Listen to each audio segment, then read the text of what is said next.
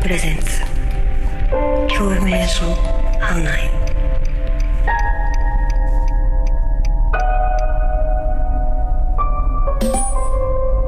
案内を開始します。恐怖名所案内へようこそ。またお会いしましたね。今回は前回に引き続き山梨県の上九式村。現在では心霊俳優園地として知られる富士ガリバー王国にフォーカスを当てご案内いたします。富士山や富士五湖富士急ハイランドなど今では観光スポットとして大人気の山梨県。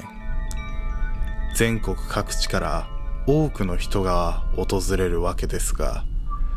その一方で人知れず廃墟になってしまったテーマパークがあります。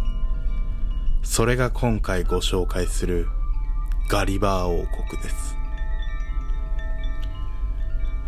ガリバー王国は世界的に有名なガリバー旅行記をテーマとした観光施設でした。オープン当初は人気があったものの次第に観光客が減少。そして閉園し廃墟となりました。廃墟後は廃墟マニアを中心に心霊俳優園地として人気を集め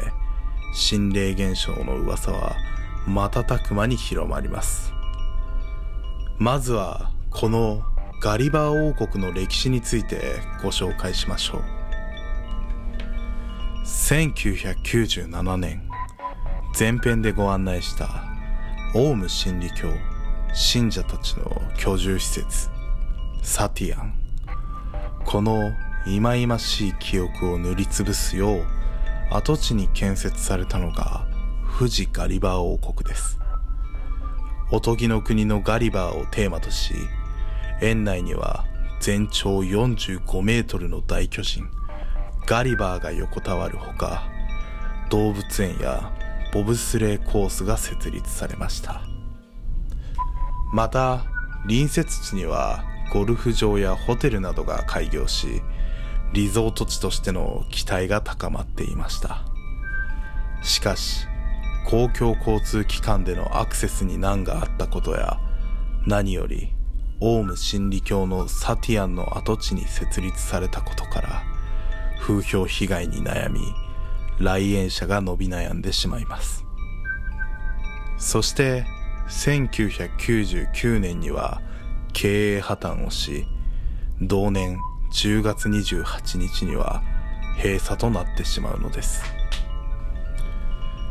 閉鎖後は廃墟となり園内は荒廃の一途をたどることとなります。落書きや器物破損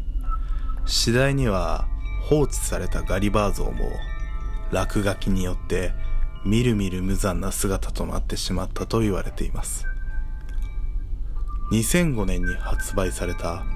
本当にあった呪いのビデオでは園内の一部アトラクションで撮影された映像に心霊現象が起こっていると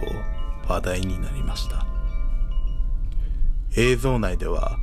全面鏡張りの迷路のアトラクションを進む様子が撮影されており奥に進んでいくにつれいないはずの子供の泣き声や成人女性の罵声が響き渡るようになりこの映像がトラウマになってしまった人も多いのだとか。現在はガリバー像を含め園内の施設は全て解体されていますし立ち入り禁止となっているそうですがかつての上食い式村は忌々しい過去の因果を断ち切るべく現在も観光業を中心に町おこしに力を入れていますこのご時世が落ち着いたら山梨県に訪れてみるのもいいかもしれませんね。